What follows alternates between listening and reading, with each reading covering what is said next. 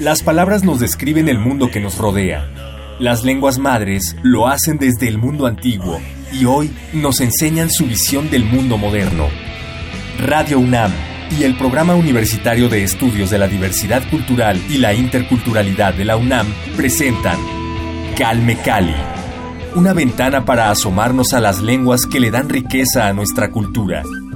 Palabras que dejan de ser objeto de estudio para ser protagonistas de la historia.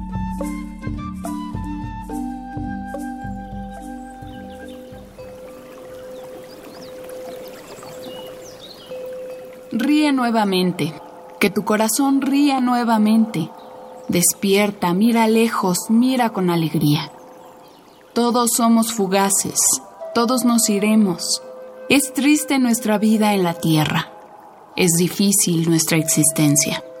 Por eso es necesario que trabajes, por eso debes respetar. Vive con alegría, que no te invada la tristeza. Esto es un fragmento del poema Xocoyotzin dialoga con su corazón del maestro Natalio Hernández, quien nos acompaña, nos honra con su presencia aquí en Calmecali. Bienvenidos sean todos. Bienvenido, maestro Natalio Hernández. Niolpaki, Melaog Niolpaki. Muchas gracias, Vania. De verdad, me siento muy contento. Me has alegrado esta mañana con ese fragmento que acabas de leer. Xocoyotzin dialoga con su corazón. Xocoyotzin moyornonza. Nos alegró también a todos escuchar estos fragmentos, estos versos de su poema y pues justamente lo retomamos para empezar esta conversación sobre su trabajo, sobre su larga trayectoria en la poesía, en el ensayo, en la escritura mexicana. Me gustaría comenzar justamente por ahí porque nos platicara cómo empezó su camino, cómo empezó a labrar su, su paso en la escritura, en las letras. Vania hace un proceso, pues, sui generis. Yo nunca soñé ser poeta, mucho menos escritor. Yo vengo de una región muy rica, la Huasteca, la Huasteca veracruzana, en la parte norte de Veracruz. La Huasteca fue el granero de Tenochtitlan en tiempos de la expansión de los aztecas, nuestros ancestros, ¿no? El primer Moctezuma, Moctezuma el Huicamina. Y entonces yo viví en la Huasteca hasta los 14 años. Fui comunero a los 14 años porque terminé la primaria y no salí a estudiar. Y en aquel tiempo, joven que no iba a estudiar en otro lugar, se quedaba en la comunidad haciendo los trabajos que realiza todo fainero, todo ciudadano. Totalmente eh, eh, en una región donde había bosques, naturaleza y una ciudad como México. Yo empecé a vivir ya a partir de 1978, principios de los 80. Y allí es donde surge Xocoyotzen Muyolronotza. Es este diálogo interior para buscar la reconciliación, la alegría. Decir, deja la tristeza, ¿no? El mundo sigue hay que trabajar, ¿no? Hay que respetar, hay que amar las cosas. Y por eso digo que me has alegrado muy bien esta mañana. Estamos hablando de un poema que tiene ya 40 años. Nos alegró, al contrario. Eh, en realidad yo solo retomé su trabajo, ¿no? el, que produjo esta alegría, pues fue usted con sus palabras, con sus reflexiones y lo agradecimos muchísimo. Y pues retomé justamente este poema, estuve revisando varios de sus textos, pero este me gustó justo porque... Comunica. Exactamente, y porque influye mucho, creo, en el sentimiento que estamos viviendo actualmente, ¿no? Que estamos en un contexto, pues, de mucho estrés social, ¿no? De, mucha violencia. De mucha violencia, exactamente. Entonces, hacer un poco contrapeso con palabras positivas, con palabras de esperanza, creo que es lo que motiva. Exactamente. Y en ese sentido, me gustaría que nos hablara de qué temas encontramos en su trabajo, cómo va amalgamando usted sus experiencias de vida con las experiencias profesionales para incluirlas ya a su trabajo, materializarlas en un texto. De hecho, yo lo he dicho en varias oportunidades, la poesía brota en mí por una necesidad de sobrevivencia. O sea, Xocoyotzin es un, un canto de reconciliación conmigo mismo eh, cuando Xocoyotzen dialoga con su propio corazón es para buscar ese, ese diálogo interior, para reconciliarse o para reconciliarme con, conmigo mismo. Y fue en un momento, como yo dije, de, mucha tristeza, de una ruptura terrible entre la comunidad náhuatl y una ciudad grande, estoy hablando de principios de los ochentas, ¿no? Y entonces yo no encontraba mi identidad, quedaba muy lejos, mi lengua, mi cultura, mi mundo, eh, mis valores, mi visión del mundo, mis símbolos. Y entonces... Tus orígenes, ¿no? Mi origen. Uh decimos en náhuatl, que es la raíz antigua. ¿No? Y que ha sobrevivido a través de la palabra de los viejos, de los huehuetlacame, ¿no? Los hombres grandes, los ancianos. Y entonces junto con este poema lleno de alegría está también otro poema que dice que mandican machilia ni ni Algunas veces me siento muerto en vida en los ochentas cuando empecé a vivir acá en la ciudad de manera permanente y además que tuve el cargo de subdirector general de educación indígena, en donde tenía ya otros roles sociales, tenía que ponerme corbata, cuidar las formas, las formas de relación, las formas de comunicación. Yo era funcionario, yo venía de un movimiento de los setentas, fui presidente de Nechicolete Tenahuatlatoa Machistiane, que fue eh, la primera organización que dirigí como presidente, que quisiera Organización de Profesionistas Indígenas Nahuas. Estoy hablando de 1973 a 1976, yo era muy joven y bello sigo siendo bello, pero no tanto como en aquel tiempo. Yo tenía 21 años. Y entonces, de esa manera emerge la poesía en mi vida. Obviamente, este primer grupo de poemas está publicado en un libro que le llamo Xochicoscat, que quiere decir Collar, de, flores, que contiene eh, cuatro grupos de 20 poemas, son 80. O sea, hay un simbolismo, digamos, detrás o abajo o inmerso en ese libro todo un mensaje simbólico. Xuchicóscatl es el collar de flores y el collar de flores está presente en todos los momentos de la vida, en el nacimiento, en el bautizo, en el matrimonio, en las defunciones, ¿no? junto con la flor de Cempachochet, que es el símbolo que une la vida y la muerte. ¿no? Y entonces, claro, han pasado 40 años prácticamente y a partir del 2000 o desde antes llega una reconciliación muy importante en mí porque el español como lengua y la lengua náhuatl dejan de pelearse dentro de mí y empiezo a disfrutar la diversidad de lenguas.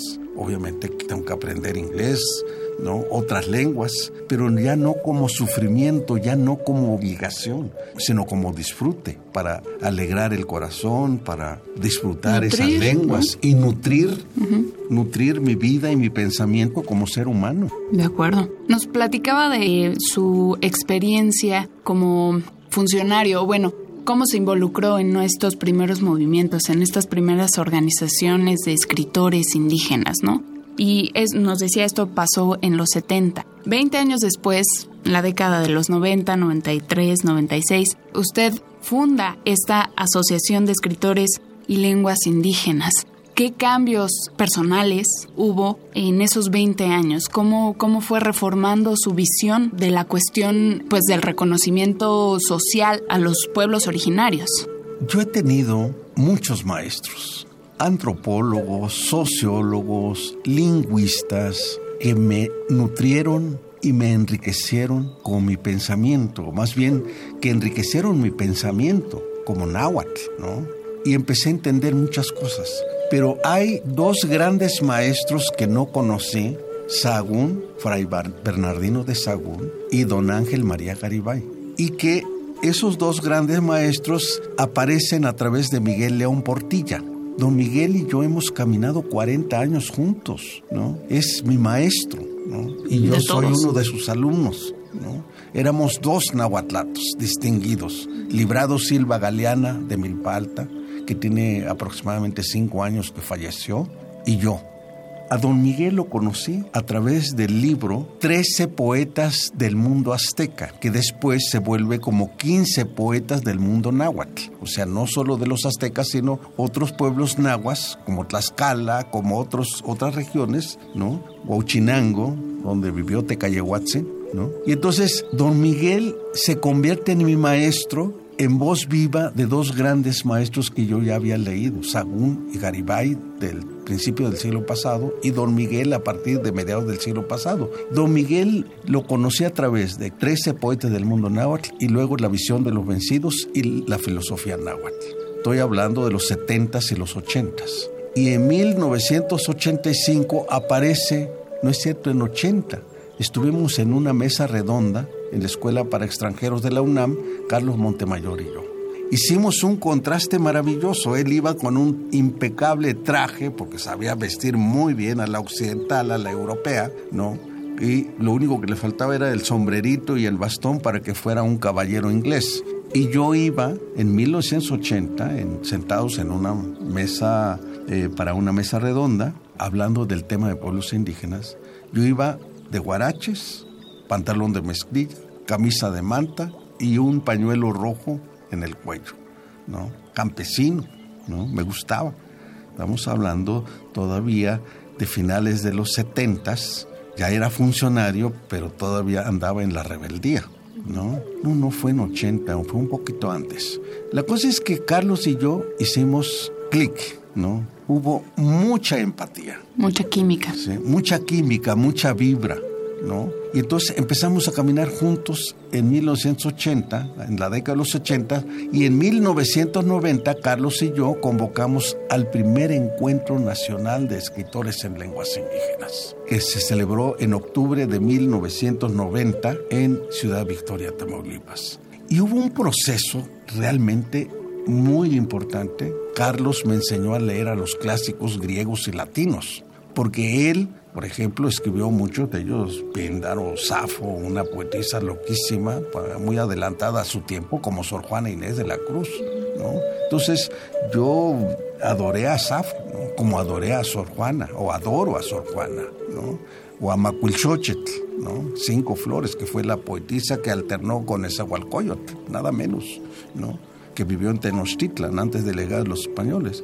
Entonces, Carlos fue mi contraparte, él desde la cultura occidental y yo desde la cultura mexica. De manera que hubo un proceso de enriquecimiento mutuo. Carlos en sus momentos de mucha alegría decía, es que yo soy chichimeca, bárbaro del norte. Eso mismo decía Nezahualcóyotl, ¿no? Sabemos que Nezahualcóyotl fue un tolteca, un hombre de mucha cultura, fue filósofo, poeta, arquitecto, gobernante, y entonces Carlos y yo al final nos dijimos hermanos. La, poesía, nos hermanó. Y él al final habló maya, porque trabajó 20 años con los escritores mayas de la península. Y estaba aprendiendo ya náhuatl. Si no se hubiera muerto, Carlos estaría hablando náhuatl ahora, ¿no? Tiene ocho años de haber muerto y dejó un diccionario muy importante que publica nada menos que la UNAM, el náhuatl en el español de México la lengua náhuatl, el diccionario náhuatl en el español de México. En fin, hay mucha historia, Vania, pero bueno, yo quisiera escuchar más preguntas para seguir charlando, conversando. Eh, sí, de, este, de esta asociación de escritores de lenguas indígenas, me gustaría saber cuáles fueron sus propósitos iniciales y si cambiaron o si han ido cambiando a lo largo de los años. Yo creo que de 90 para acá hemos logrado, digo hemos, no es no quiero decir Carlos y yo y don Miguel, no, este trío que ahora es dueto. Carlos se adelantó, recuerda, Vania, que él murió en, en 2010, hace ocho años, en febrero de 2010.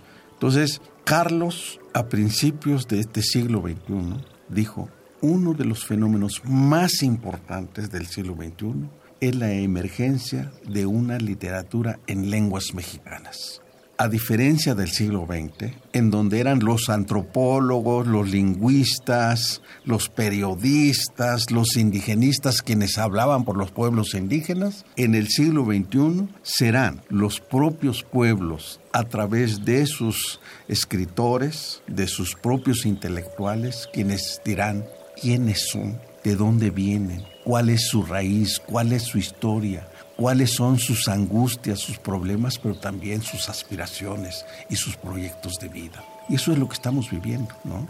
Tenemos hoy día, voy a mencionar, el Premio Nezahualcóyotl de Literatura en Lenguas Indígenas de 1994.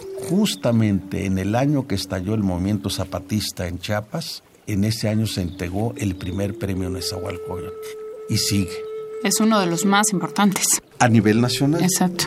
Tenemos otros premios, por ejemplo, la Asociación de Escritores en Lenguas Indígenas entregó por primera vez en 1998 el primer premio continental Canto de América de Literatura en Lenguas Indígenas. No ha sido constante por problemas de financiamiento, pero se han entregado como tres o cuatro premios y sigue vivo el proyecto.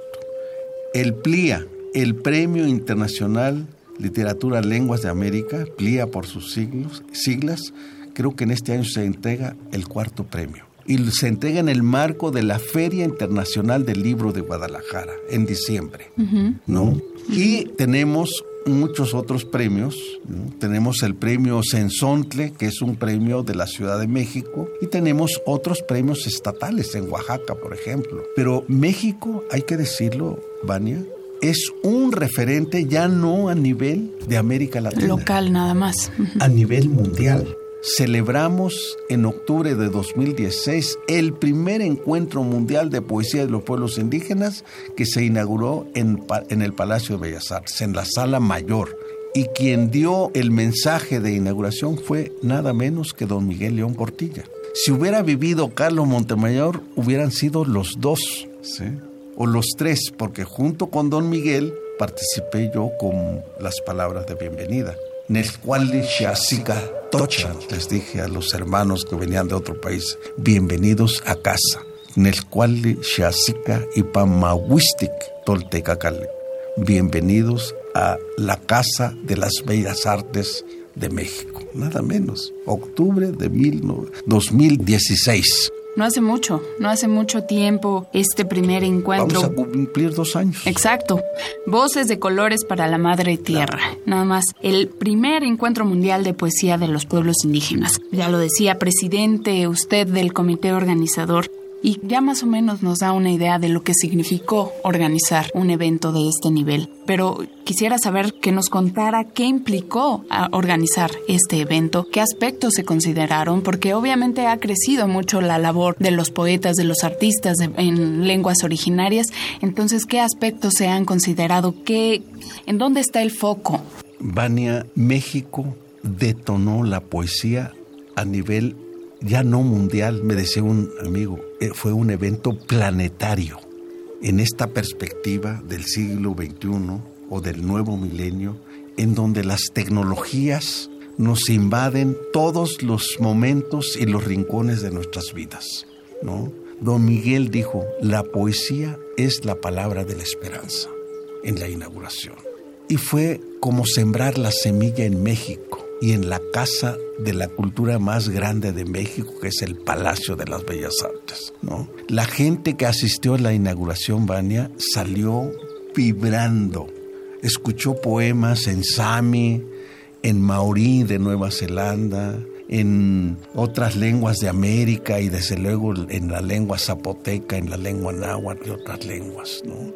Fue una siembra simbólica de la poesía a nivel planetario esas lenguas silenciadas por siglos, lo mismo en Noruega, en Finlandia con los samis, en Nueva Zelanda con los maorí, o en los mapuches en Chile, o los quechuas en, Perú y en Ecuador, esas voces vibraron en México.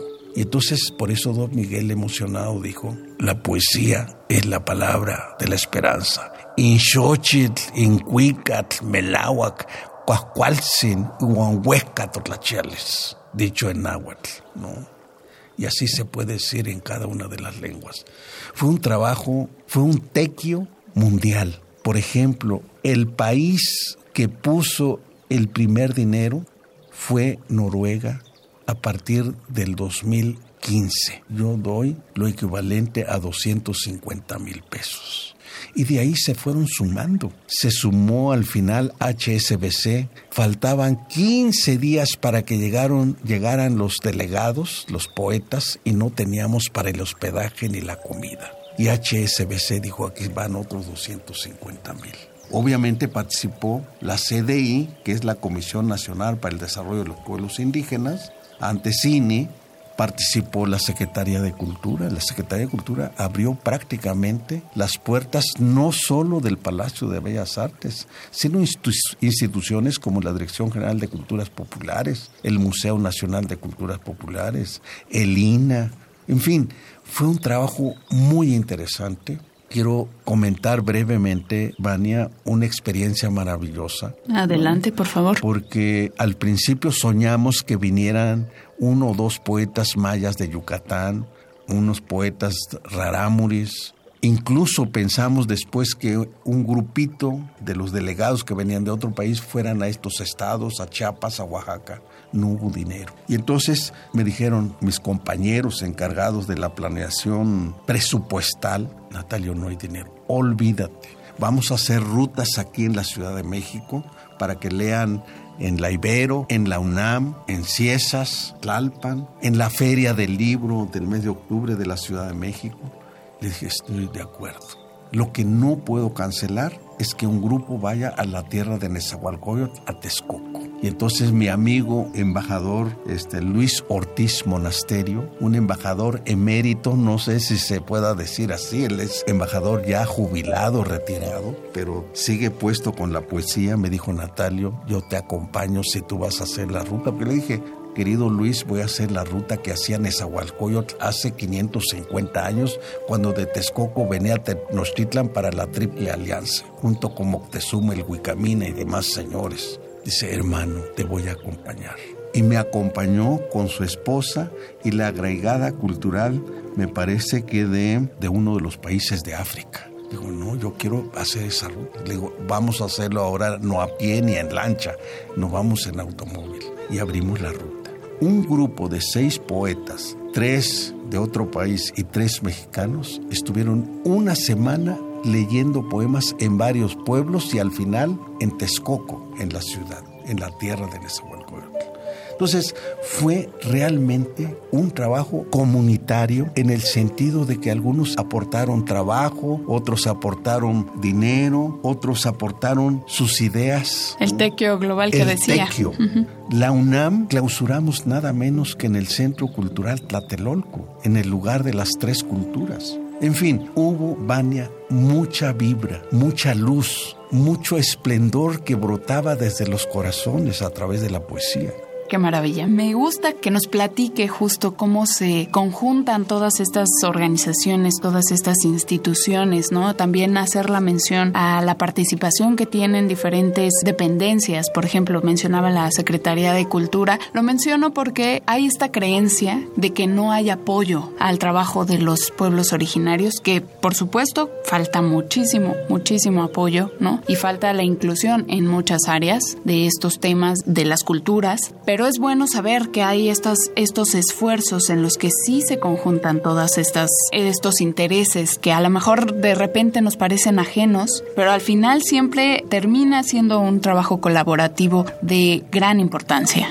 Yo de verdad te digo, Vania, había noches que no dormía porque teníamos encima el encuentro y no teníamos suficiente cash suficiente efectivo, suficiente dinero en efectivo. Hicimos la conferencia de prensa un año antes, ¿no? Yo me senté con mi ex jefe, el licenciado Rafael Tobar y de Teresa. Don Rafael, que en paz descanse, anunció el programa a los medios, presentó el Programa Nacional de Lengua y Literatura Indígenas ante los medios de comunicación en 1993, me parece, un año antes del movimiento zapatista. Estuvo nada menos que Rigoberta Menchú, eh, José del Val, que era el director general de Culturas Populares, y ahora es el director del programa universitario de estudios de la diversidad cultural y la interculturalidad. siempre ha transitado por el camino de la mexicanidad, de la diversidad. Y estuvo Carlos Montemayor y don Miguel León Portilla como asesores del Programa Nacional de Lengua y Literatura Indígenas, que fue un programa pionero en México y en América Latina y tal vez en el mundo. 93. Y para 2010, 2015 que anunciamos el programa, ¿cuántos años habían pasado? Más de 20 años. Volví a sentarme en Arenal, allá en la sede ahora de la Secretaría de Cultura. Todavía cuando anunciamos el programa no era Secretaría de Cultura, era Conaculta todavía Y entonces recuerdo que una periodista me hizo la pregunta que ahora tú has comentado, ¿y cómo le van a hacer? Me dijo la periodista, porque es un evento muy grande. Yo le dije, no, dice, es mucho dinero. Y le digo, sí, pero no me preocupa. México se caracteriza por este sentido de solidaridad, sentido comunitario, el tequio, tequio que decir tequit, tequillot. Eso no es de Europa, eso no lo trajeron los españoles. Ese concepto de tequio, de trabajo comunitario, de faena colectiva, es mexica, es mesoamericana. Lo tienen los pueblos que tienen 5.000 años de estar habitando el territorio mexicano. Y eso, déjame decirte, Vania, se hizo presente en el encuentro, primer encuentro mundial de poesía de los pueblos indígenas. Y desde luego tuvimos el cobijo desde el principio del Festival Internacional de Poesía de Medellín. La iniciativa se gestó en Medellín. Y entonces siempre me han tocado estas cosas a veces por, yo digo, como decimos en forma coloquial, por metiche, por andar pues abriendo la boca y andar pues diciendo que la poesía tiene un sentido, Fernando Rendón, que es un patriarca de la poesía en Medellín, que organiza cada año el Festival Internacional de Poesía, allá se gestó. Y Fernando Rendón vino a México justamente en el primer recorrido que hicimos presentando la iniciativa en octubre de 2014 ante diferentes instancias Fuimos a Conaculta, a la Secretaría de Cultura de la Ciudad de México, a fuimos al INALI, en fin, fue un, un, recorrido que hicimos para sensibilizar a las instancias, como tú has dicho, que tiene México en materia de lengua y de cultura, ¿no? Y el resultado es que al final se sumaron y fue un evento de verdad esplendoroso.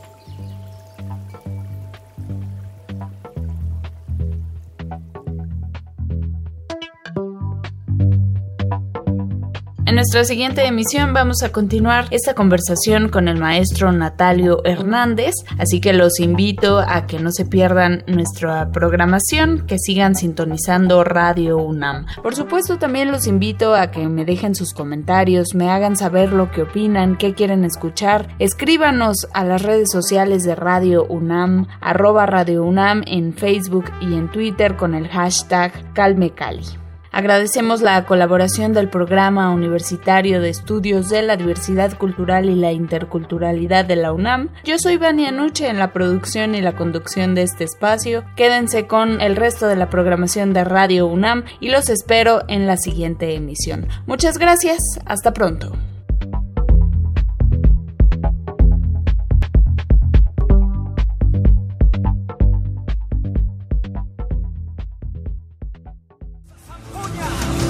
Radio UNAM y el Programa Universitario de Estudios de la Diversidad Cultural y la Interculturalidad de la UNAM presentaron Calme Cali, una ventana para conocer y reconocer las lenguas que le dan riqueza a nuestra cultura. Los invitamos a aprender un poco más de las lenguas madres de México en nuestra próxima emisión.